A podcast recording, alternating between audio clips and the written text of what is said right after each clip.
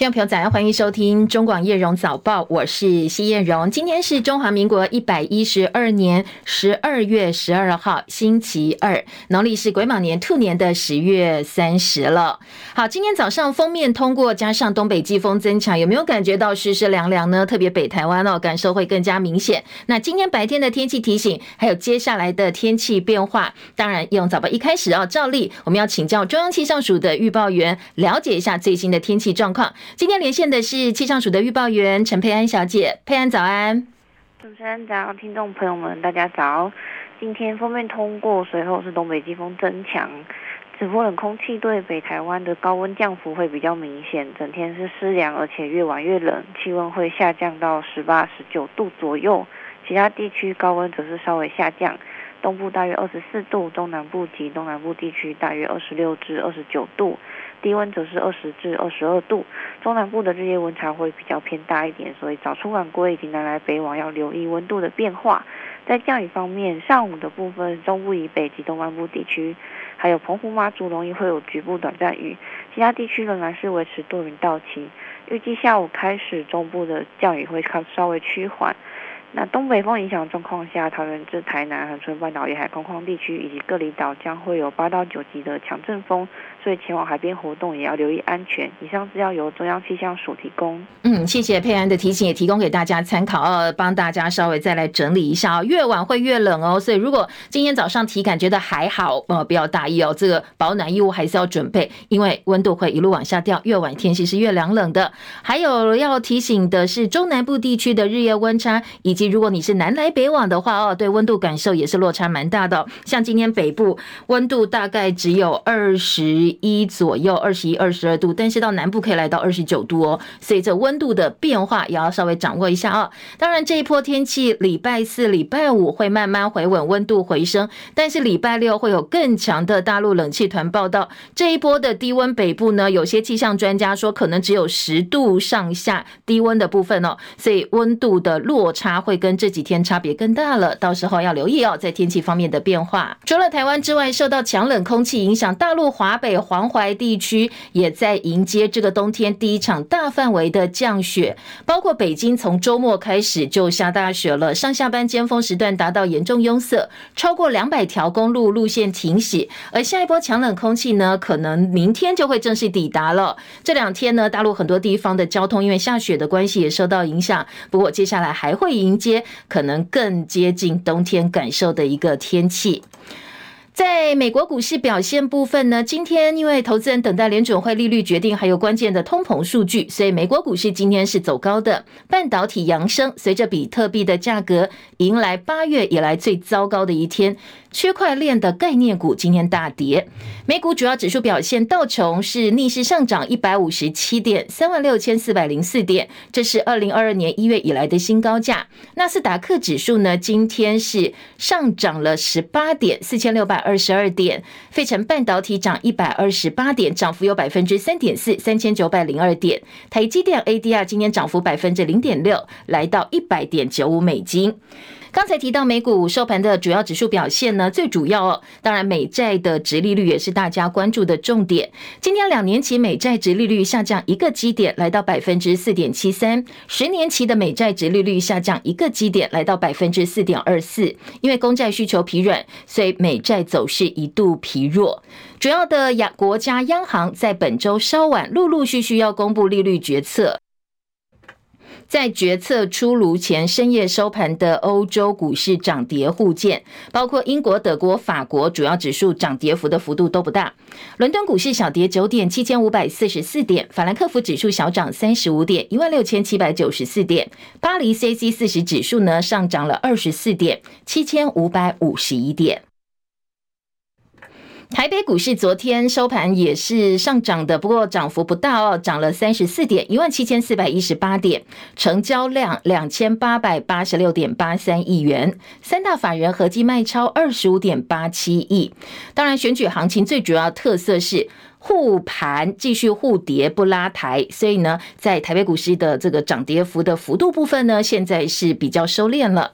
本周台积电要除息三块钱，预期应该很快可以填息。另外，本周要公告十一月 CPI 以及联准会的最新利率决策，这些也都是观察台北股市变化可能的一个变数。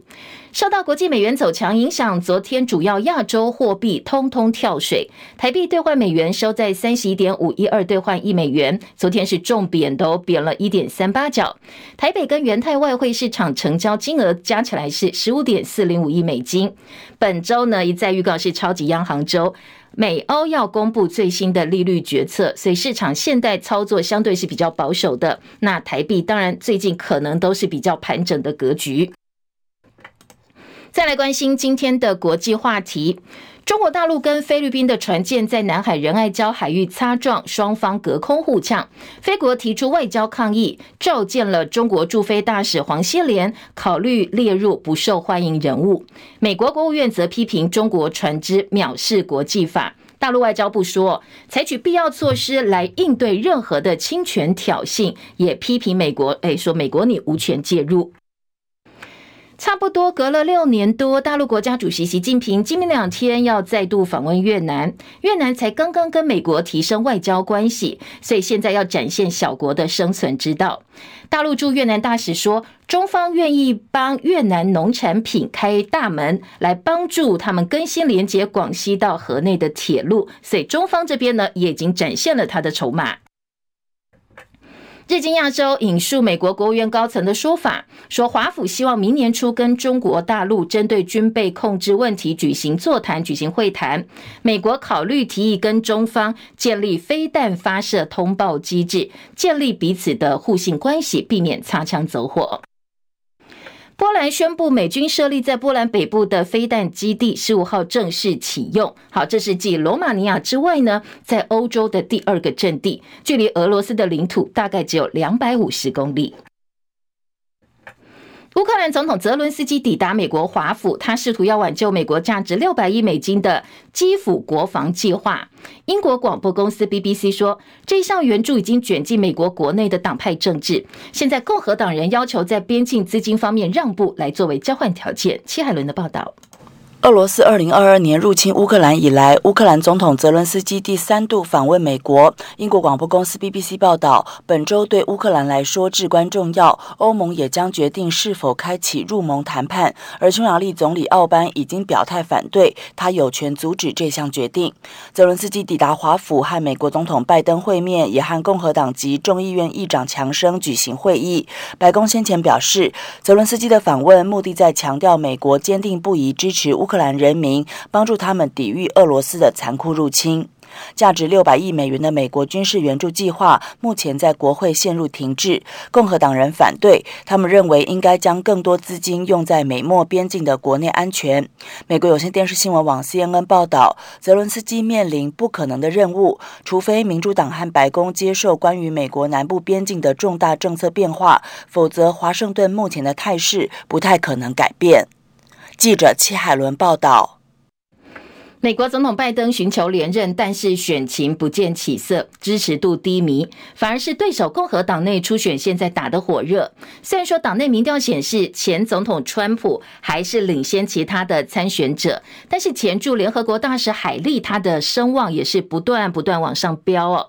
海莉在辩论会上一打三非常犀利，且他的声量以及接下来的看好度都往上涨，追上了一度有意挑战，也有非常机会挑战。川普的佛州州长迪尚特，好，现在海利跟迪尚特处在伯仲之间。《华尔街日报》最新民调显示，如果最后是由海利来挑战现任总统拜登，海利可以大赢拜登十七个百分点，所以拜登的连任之路呢，现在越来越不乐观。联合国气候变化纲要公约第二十八次缔约方会议 （COP28） 号称呢是简称是联合国气候大会，今天正式批准亚塞拜然跟巴西分别是二零二四跟二零二五年联合国气候大会的主办国家。澳洲宣布紧缩签证，目标是两年内移民人数要减半。根据新规定，国际学生英语考试的门槛也会提高哦，所以计划到澳洲读书要特别注意最新的规定。试图延长居留的审查，接下来呢也会越来越严格了。香港首次经整顿的区议会选举投票结束，官方昨天公布投票率百分之二十七点五四。好，这是一九九七年主权移交到现在，以至于移交前应属香港一九八二年第一届区议会选举以来的新低。因为新制度之下，参选者必须要先得到特首委任的地区组织委员提名，还必须要通过有国安部门参与的资格审查，所以传统民主派或者一些呃过去比较有争议的人士哦，在投票前通通都被排除掉了。经过整顿之后的选举当中，只有百分之二十的议席是经过选举投票产生。加上呢，星期天的投票，因为电子选民登记册发生了系统故障，所以当局后来说：“哎，我们改用人工来核发选票，而且呢延长了投票时间。”所以一连串选举的话题呢，也让这一届的香港区议会选举大受外界质疑。不过呢，香港特首李家超说：“哎，我们整个选举都非常的成功。”第九十六届奥斯卡颁奖典礼明年的三月十号举行，而由张艾嘉、任达华、周汉宁演出的电影《灯火阑珊》本来要代表香港角逐最佳国际影片奖，不过昨天传出他们的资格被取消了。香港电影制片家协会稍早发声明证实这件事，说呢，没有办法参赛，真的很可惜，但是原因不知道。在奥斯卡最佳影片，特别是国际影片奖项当中呢，这一次我们也派出了代表影片，是关于我和鬼变成家人的那件事，而大陆方面是《流浪地球二》。中港台只有香港被取消资格，没有办法参加。好，根据了解，现在除了香港，包括古巴、吉尔吉斯，还有塔吉克推派的电影都被裁定不符合资格，因为原因现在始终不明朗哦，所以很多人有所谓的阴谋论，怀疑背后的原因可能不单纯。好，焦点转回国内，高检署上个月起诉了现退役十位官兵泄密共谍案，而涉案者当中涉嫌泄露汉光演习等军事机密，或者是拍摄投降共军的新战影片，全案现在高等法院正在审理当中。根据目前已经掌握到的部分案情。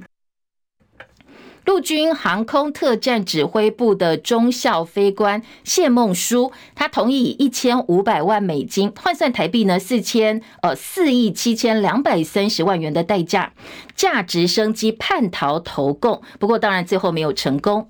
但是在检方的起诉书当中，只有轻描淡写说嫌犯为了蝇头小利出卖演习跟防卫部署资料。好，这个蝇头小利是一千五百万美金哦。国防部昨天说，这个案子是国军跟国安单位自己接到内部检举，所展开反情报侦搜调查，绝对没有隐匿。另外一个消息是，国防大学一个葛姓教授涉嫌私下开公司，跟中国大陆做技术合作，而且时间长达十年。昨天国防部长邱国正好生气，他说呢，这个案子就是叛国，而且他认为应该要枪毙。掌管我们这么多重要产业需求跟系统研发的这个所谓计划主持人，他可以。在外面开公司，这个公司跟中国有关系。的确啊，说我们要很大一个疏忽啊，要是检讨，已经移送法办了。另外，行政调查、行政惩处，我们同步在做。我们把这个看得很严重。是。呃，对啊，我也。你们看得很严重，只是你现在告诉我们说，他接触到都不是重要的事情。十年了，我就问干部，我们怎么哪个能够接受这种状况？没有轻松，那该办人办人嘛。我们像重办就要枪毙掉。好，你听到这个质询的立委是民进党的林静怡哦。另外一个跟国防有关的消息呢，义务役期要恢复为为一年，政府推出了三年读大学、一年服兵役的方案，简称“三加一”方案。但是国防部官员昨天在立法院答询证实，说教育部当时调查哦，全台湾有四十六名役男有意愿，但是真正国防部收到的申请只有五个人，所以当时质询立委国民党的陈以信非常傻眼，他说：“你大费周章规划，而且做。”做了这么多的宣传，三加一方案，现在全国只有五个人提出申请，显示学生根本没有意愿，政府是白忙一场了。选战倒数，攸关劳工权益最低工资法草案今天送立法院院会处理，当然朝野都同意尽快完成三读。今天呢都寄出了甲级动员了，但是呃，因为朝野代表对于部分的呃人数啦、最低工资参采指标是没有共识，所以今天可能还会上演表决大战。立法院的总预算审查也将会陷入严宕，因为国民党立委提案冻结陆委会预算，但是民进党团却开了记者会，说呢，呃，这个国民党是配合中国大陆介入台湾选举，蓝立委很生气哦，觉得我自己在执行委员的职权，结果你来抹红我，所以昨天气得直呃直接到记者会现场直闯，而且呢，最后呢，国民党团的总召愤而离开了朝野协商的现场。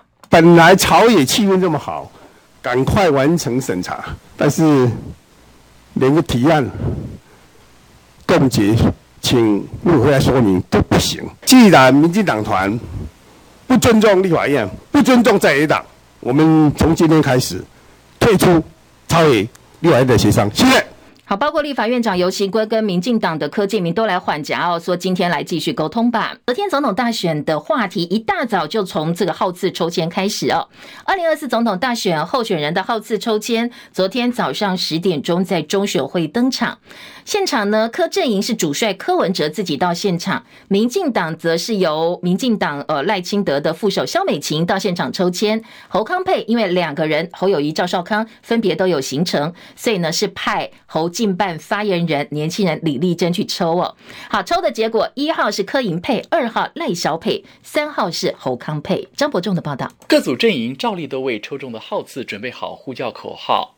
抽中一号的柯银佩喊的是“义无反顾，批次最好选择选一号”，而主帅柯文哲对于抽中一号只低调这么说：“哎，我跟你讲哦，我是西医人，没有没有很注重这种东西的，就是一个号码嘛，投票总要一个号码让他选的。”抽中二号的赖萧佩随后也喊出：“美德双全，稳健向前。”赖萧佩。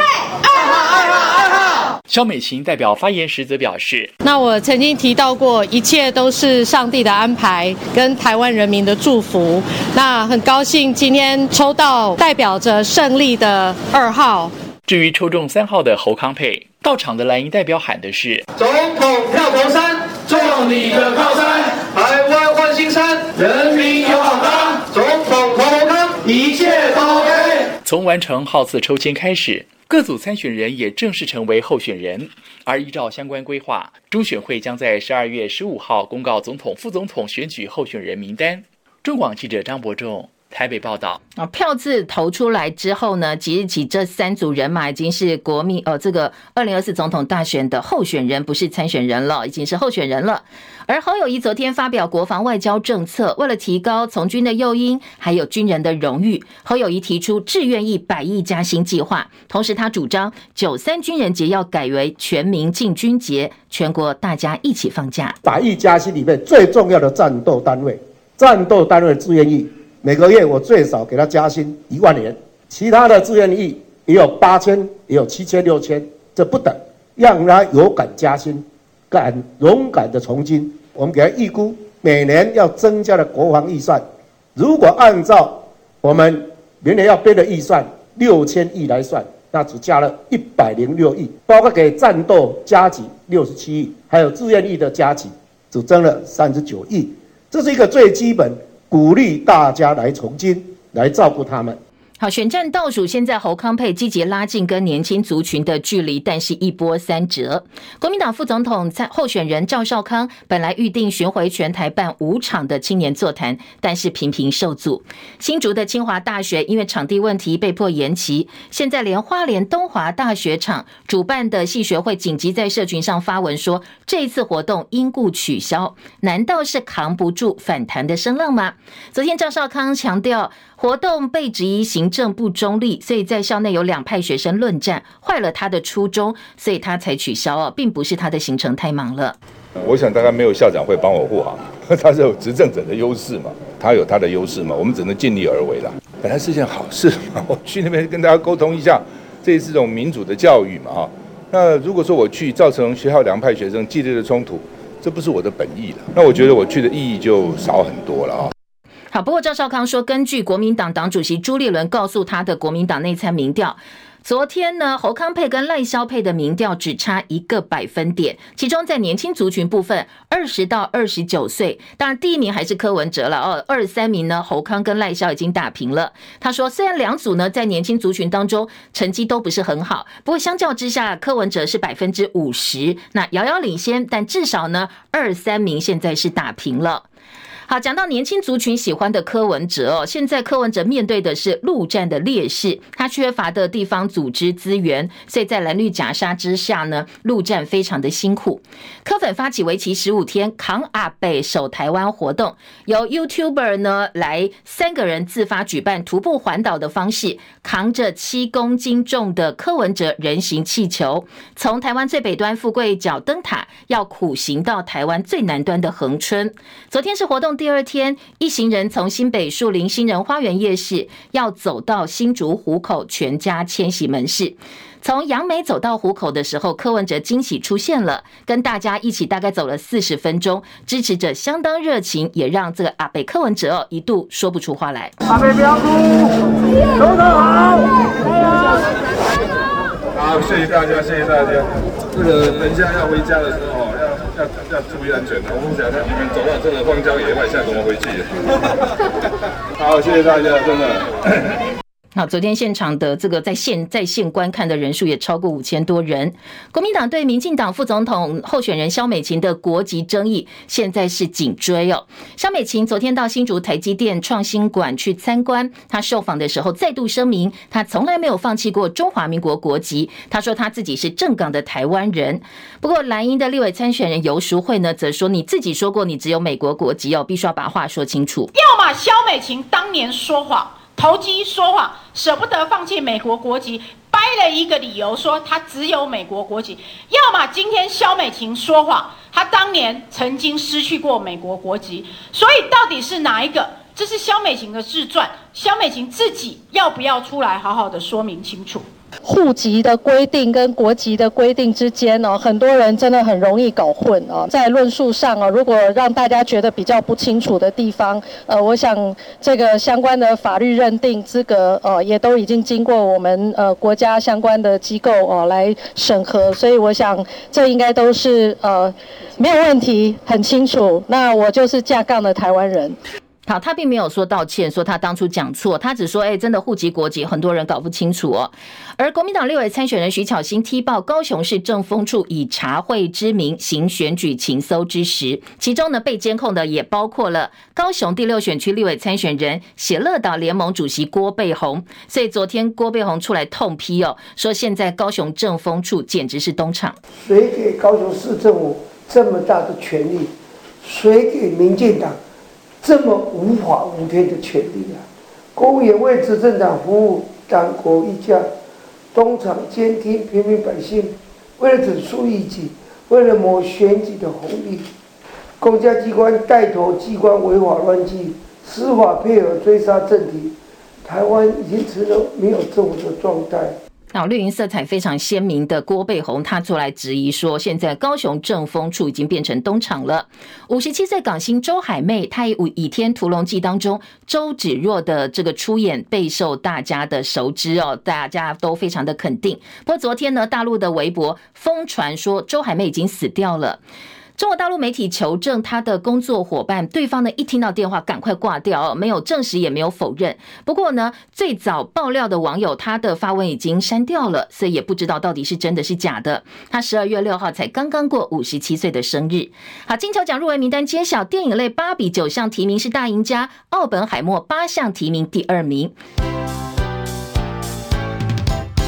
中广早报新闻。好，再来关心今天综合性报纸跟呃财经报纸头版头条头版的新闻重点。今天综合性报纸头版焦点，头版头条仍然是呃大家有比较多元的选择，不太一样。那比较聚焦的重点，首先就是昨天总统大选参选人的号次抽签。好，抽签之后就变候选人了。柯银配一号，赖萧配二号，侯康配三号。所以呢，今天联合报头版头条以及中国时报、自由时报头版下半版面，分别用图文啦以及呢下半版面的篇幅来做报道哦，都告诉大家，如果你要投票的话，不要搞错喽。昨天的号次已经出来了。一号是呃这个民众党的柯银配，二号是民进党赖萧配，三号是国民党的侯康配。除了昨天的抽签新闻，今天跟国安有关的议题，《自由时报》今天的头版头条，好，是来关心有两则新闻，头版头跟中间版面分别有两个跟国安有关的不同话题。首先，头版头条是军官社共谍案叛逃计划曝光，大标题说中校约定四点七亿架直升机投共。好，这个四点七亿，你会发现《中国时报》说四点八亿，差一亿其实差蛮多的，为什么会有这样的差别呢？因为呢，它是用一千五百万美金的代价去算，所以你要换算台币，大概是四亿七千两百三十万。那在呃《中国时报》内页直接说四点八亿哦，所以呃部分媒体标题的数字不太一样。《中国时报》说四点八亿又叛逃，七名现役军官被起诉。那军官社共谍架直升机叛逃投共，好，各个报纸都有。另外，在今天《自由时报》头版中间版面的新闻呢，则是说。国防大学教授开公司跟中国技术合作，邱国正就是我们的国防部长，重批叛国，要枪毙掉。好，这是呃，今年自由时报利用头版的版面做了两则跟国安有关的新闻。中国时报今天头版下半版面有一条新闻是说，美国华府希望说。呃，可以跟大陆建立飞弹发射通报机制，这是日经亚洲的报道，援引一名美国国务院高层的话说，避免双方误判。这名官员还举例说，当年美苏两大强国跟中国大陆还有俄罗斯，现在也都有类似的一个通报机制。好，至于《中国时报》今天头版头条就告诉你，立法院今天来关注审议法案的重点喽，说再也争取公示入法最低工资法，今天拼三读。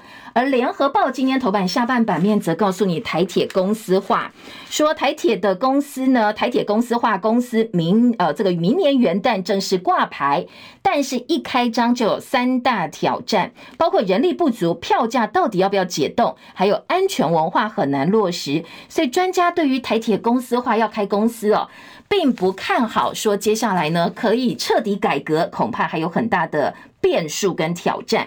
另外，今天自由时报头版下半版面有一则新闻跟诈骗集团有关系，说呢，我们声押十一名诈骗集团的被告，但是法官竟然最后裁定无保放人。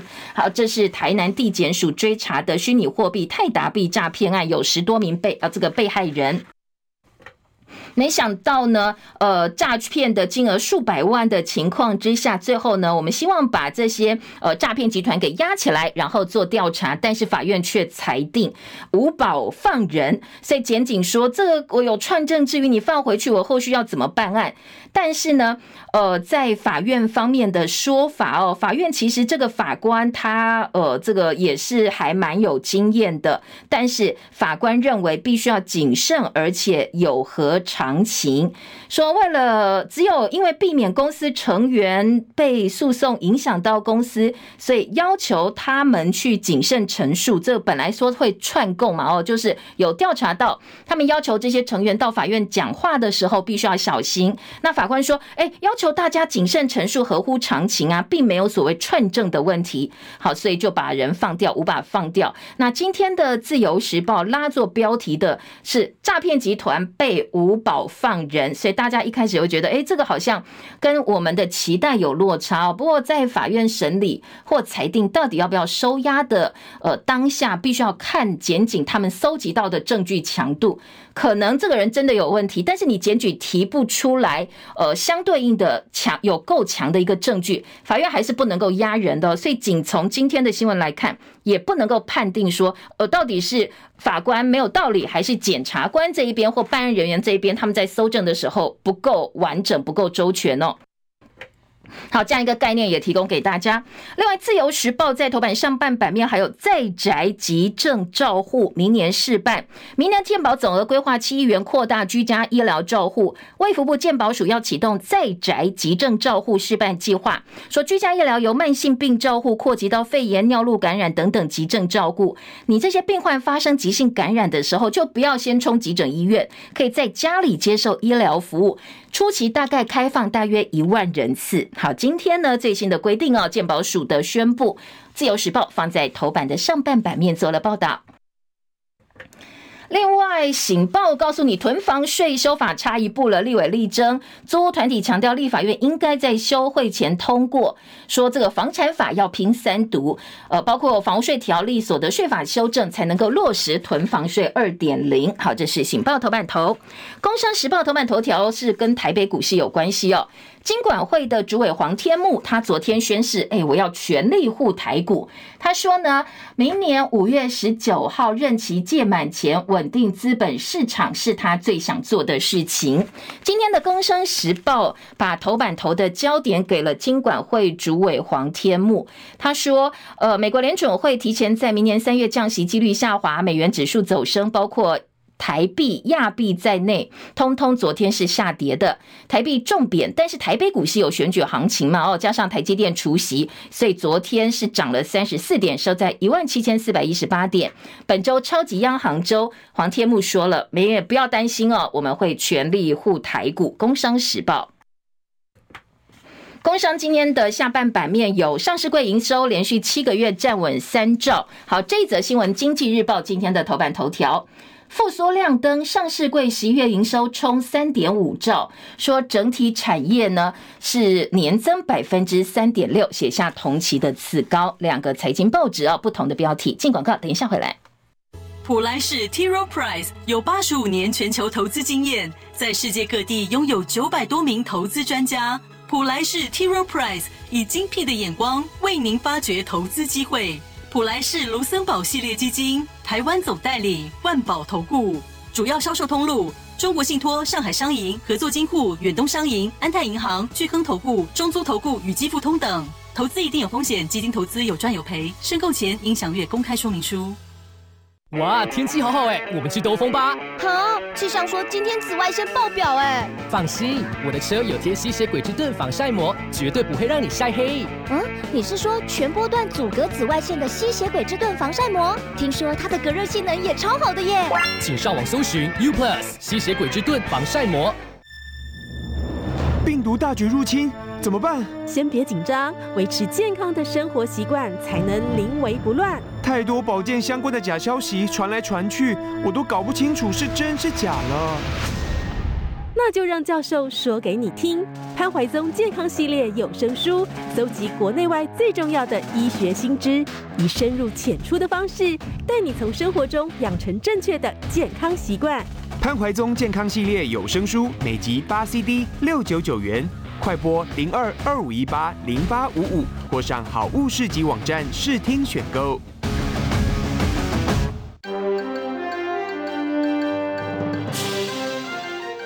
国广播公司。嗯，七点三十九分，欢迎回到叶荣早报。快速来把这个财经报纸的标题哦，带大家来掌握一下。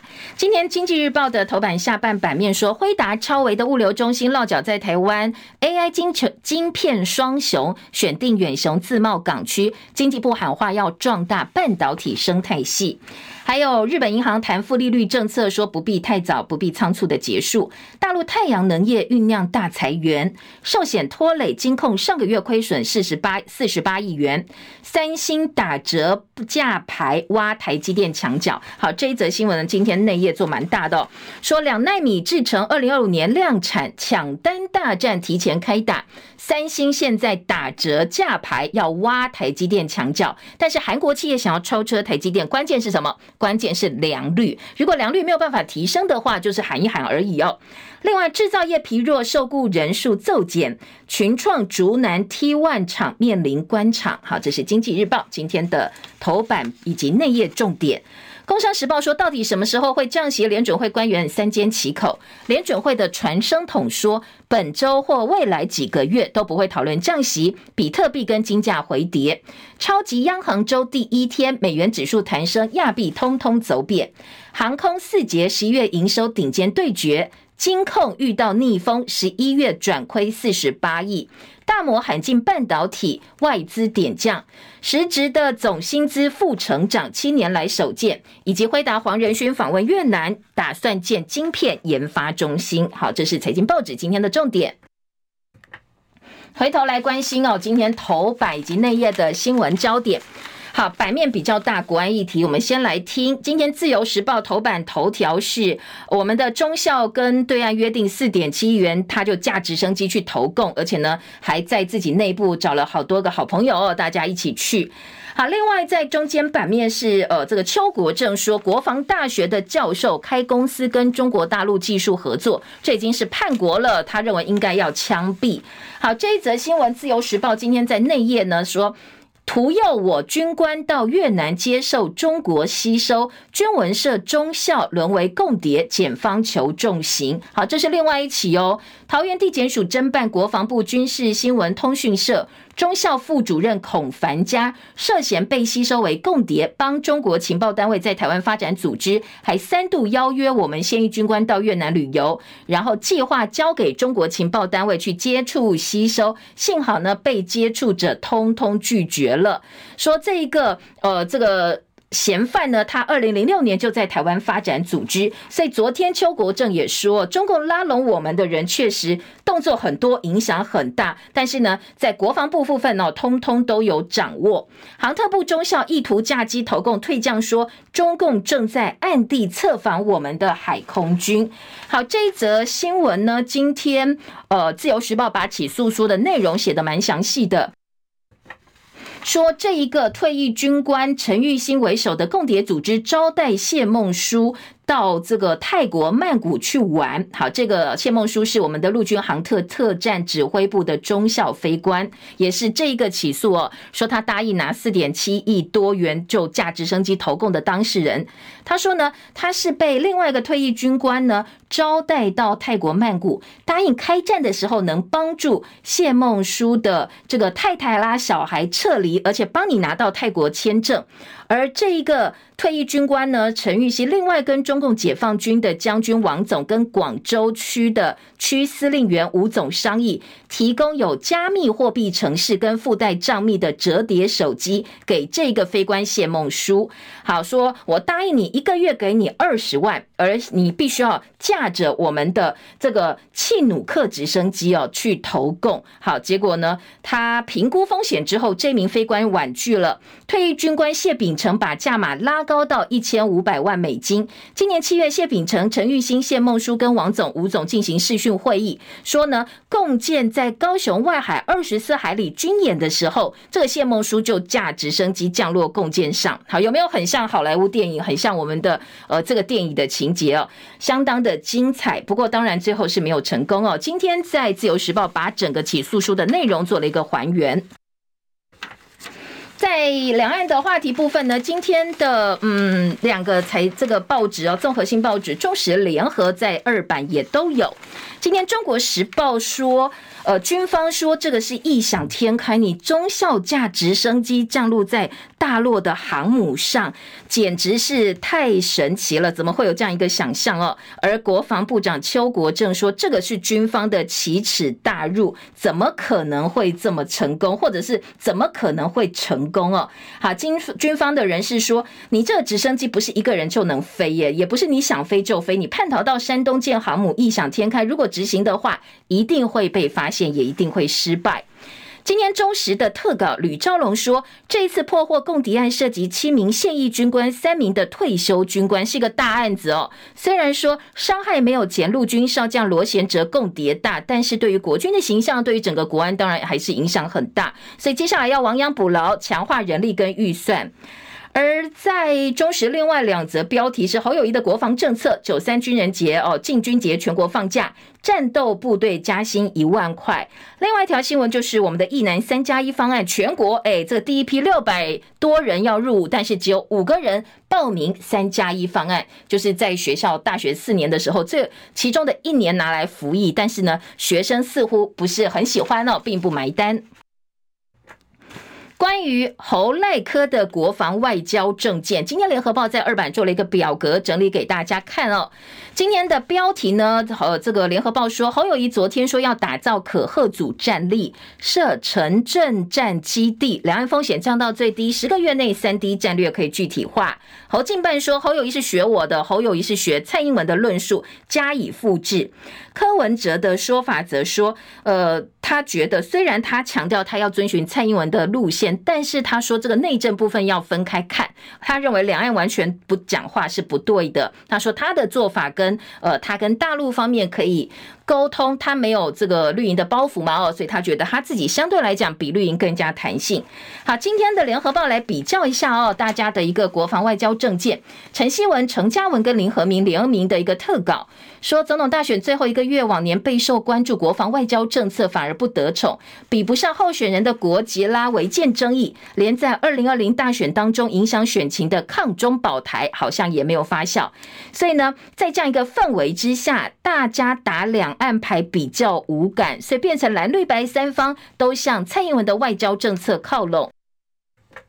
其中压力最大，并不是侯，也不是柯，而是要延续蔡英文政策的赖清德，因为毕竟他自己曾经公开说他是务实的台独工作者，不能够跟对岸示好，也不能够提出更精进的亲美政策，因为美国有所谓的一类论嘛，所以他会更加的保守。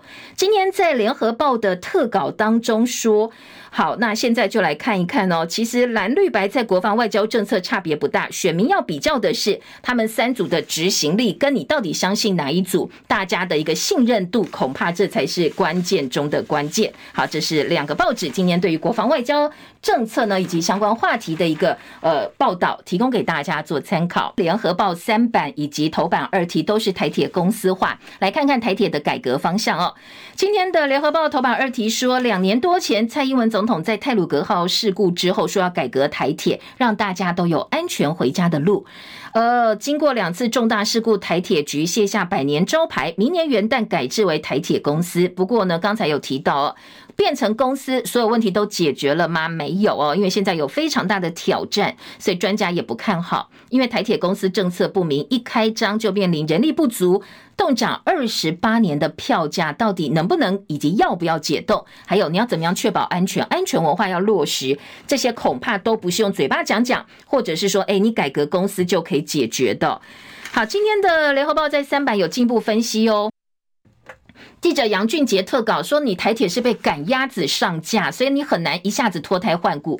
日国铁民营化七年沟通换得高服务水准，交通部只花两年的时间逼着台铁公司化，就说呃，很像政治回应一样，急就章，你旁边的配套啦，或者是政策，接下来的方向要怎么解决问题都没有想清楚，就变成一家公司哦。说这根本就只是一个政治方面的回应而已。好，今天的联合报大标。”人力大逃亡，工会估计超过两千人要离退，高达一成是行车安全人力，中高阶有经验者也通通有调离的念头。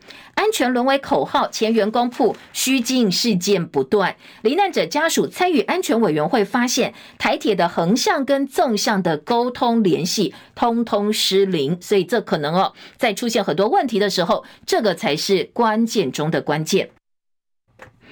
冻涨二十八年，学者说票价一定要涨。你有这么多的成本要去负荷，包括你要更多的人力来维持安全，你的票价不涨哦，什么都卡住了，没有钱没有办法做事。前交长贺陈旦说，改制跟调涨当然是可以做，但是你也要提升服务品质而已哦。你要永续经营，当然不能够用涨价来解决问题。好，当然你更多的民怨可能会因此发生。好，再来，除了呃这则新闻之外呢，今天在选举话题，呃，来听听看各个报纸有哪些不同角度的报道。今天自由时报的三版版头是赖清德，他说呢，回母校，回他的母校成大追思黄坤炎，谢谢恩师教导他的人权观。他说呢，呃，会全力帮助有需要的人。赖呃，萧美琴就被追国籍问题，他强调自己是正港的台湾人。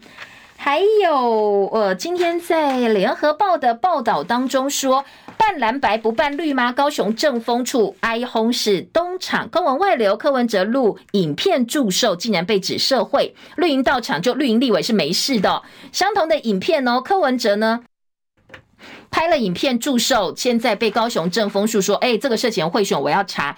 但是绿营立委在现场，人在现场的，包括许志杰、林岱樺，通通到现场。哎，按照政风处的逻辑，这也是贿选呐、但是他就是不查哦。所以今天的联合报说，半蓝白不半绿，政风处恐怕有渎职的嫌疑，现在要交给检调去查清楚才行了。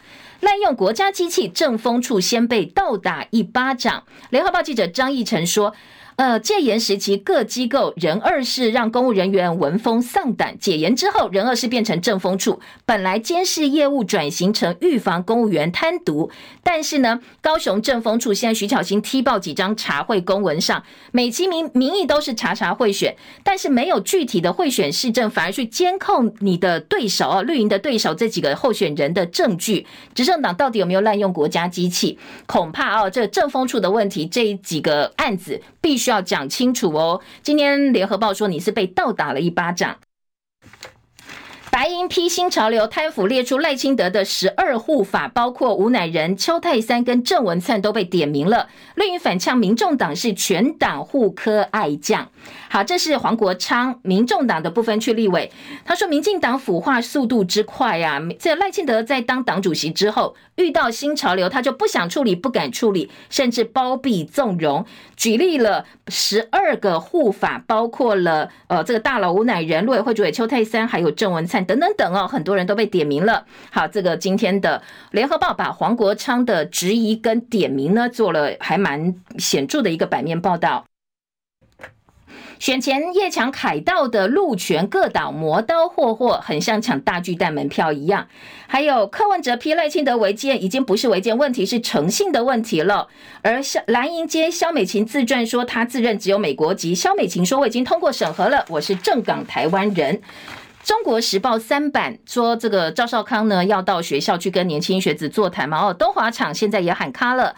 中国时三版大标，赵少康冒号说：“我有这么可怕吗？”蓝营二十到二十九岁民调追上绿营，酸赖清德畅行各大学，今天还出席北一女校庆。好，赖清德都没有进入校园的问题，但是这些在野的候选人就有哦。所以呢，呃，前进校园频频卡关的赵少康他说：“当然啦，这个赖清德有执政党优势嘛，也没有校长敢来帮我啊，所以呃，我只能尽力哦，尽力而为了。”中国时报记者周玉祥说：“其实台湾年轻人并不会特别忠诚哪一党，所以呢，每一次选举都变成胜负的关键。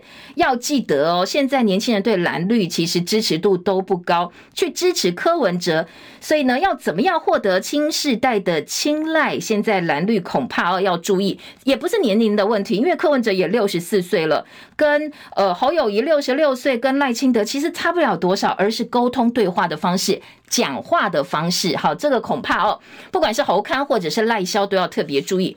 赖萧的部分呢，萧美琴或许他讲话是比较接近年轻人的一个频率，但是呢，主战将还是赖清德跟侯友宜，这部分可能要加加油。好，民众党十六号启动陆战造势，在台南出征，还有呃，昨天赖呃赵少康奉说。呃，赖清德，你为自己老家违建而哭哦，你应该是为人民而哭啊，不是帮自己的家里的房子而哭哦。好，这个是呃今天中国时报的报道。再来，在立法院，现在因为绿营扣红帽，所以蓝营立委退出朝野协商。今天中时做到大标题哦，内页新闻有破获中部大选赌盘，扣了八百六十九万组头被收押。好，今天自由时报放到社会版版头。说二零二四总统大选赌盘，昨天中部查到了一个呃大选组盘是赌这个总统参选人的得票数的差距。好，当然最多的下注一百万，而且几乎都是赌赖萧赢。呃，值得注意的是，现在当然这个被破获了，三组人选他们在赌盘里头有代号，分别是夏天动物园跟看医生。好，夏天当然指的就是。呃，这个夏天是台语热天嘛，就是赖清德；动物园猴子是侯友谊，看医生是柯文哲。好，现在下注以及呢，呃，关于这个大选赌盘的新闻，社会版面的版头大标题。